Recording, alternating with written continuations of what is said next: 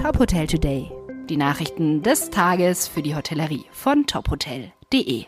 Mit Maximilian Hermannsdörfer.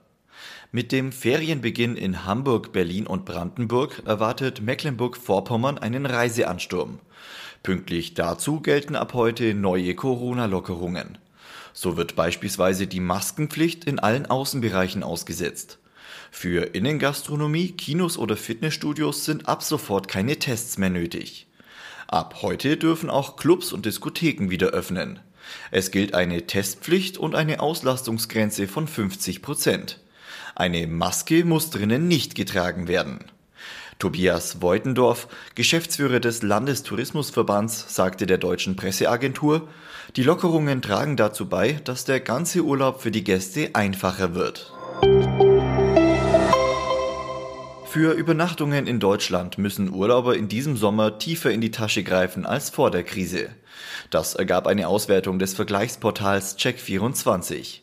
Demnach kosten Ferienwohnungen in den Monaten Juni, Juli, August durchschnittlich 108 Euro pro Nacht. Knapp 19 Prozent mehr als in den drei Sommermonaten im Jahr 2019. Für Hotelzimmer müssen Urlauber sogar 24 Prozent mehr bezahlen. Eine Nacht kostet durchschnittlich 113 Euro. Allerdings sei auch die Bereitschaft der Urlauber gestiegen, mehr Geld für Reisen auszugeben. Die internationalen Hotelmarken haben in der Corona-Pandemie ein Drittel an Wert verloren.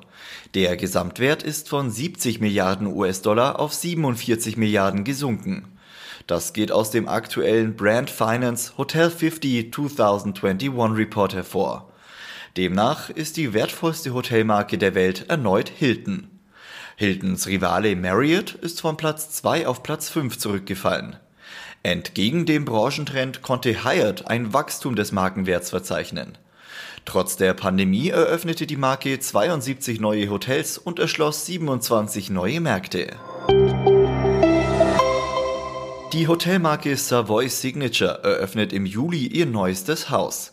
Das Next Hotel in Funchal auf Madeira sei speziell auf die Bedürfnisse von Personen mit einem Millennial Mindset ausgerichtet.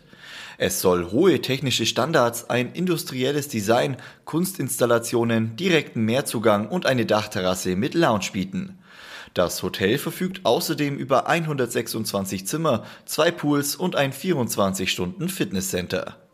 Weitere Nachrichten aus der Hotelbranche finden Sie immer auf tophotel.de.